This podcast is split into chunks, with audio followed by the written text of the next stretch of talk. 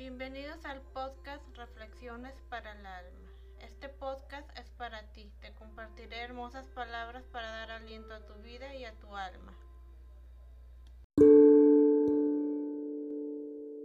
Buenas tardes queridos amigos. Buen inicio del mes de mayo tengan todos ustedes. Antes de empezar con la reflexión de la tarde, quiero compartir un hermoso pasaje de la Biblia y dice así, Isaías 57, 18. Dice, he visto lo que hacen, pero aún así los sanaré y los guiaré.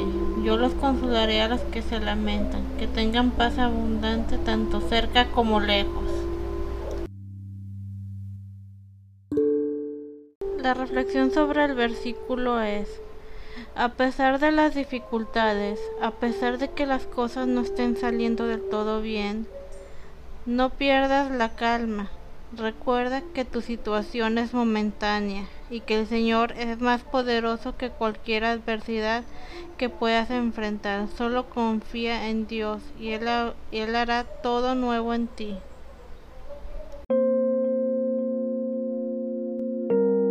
La reflexión del día es, deja de tener miedo por lo que pueda salir mal y comienza a emocionarte por lo que pueda salir bien.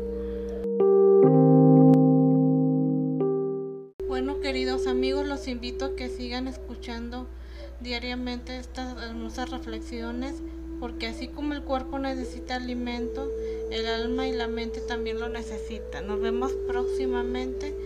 Que tengan una excelente tarde.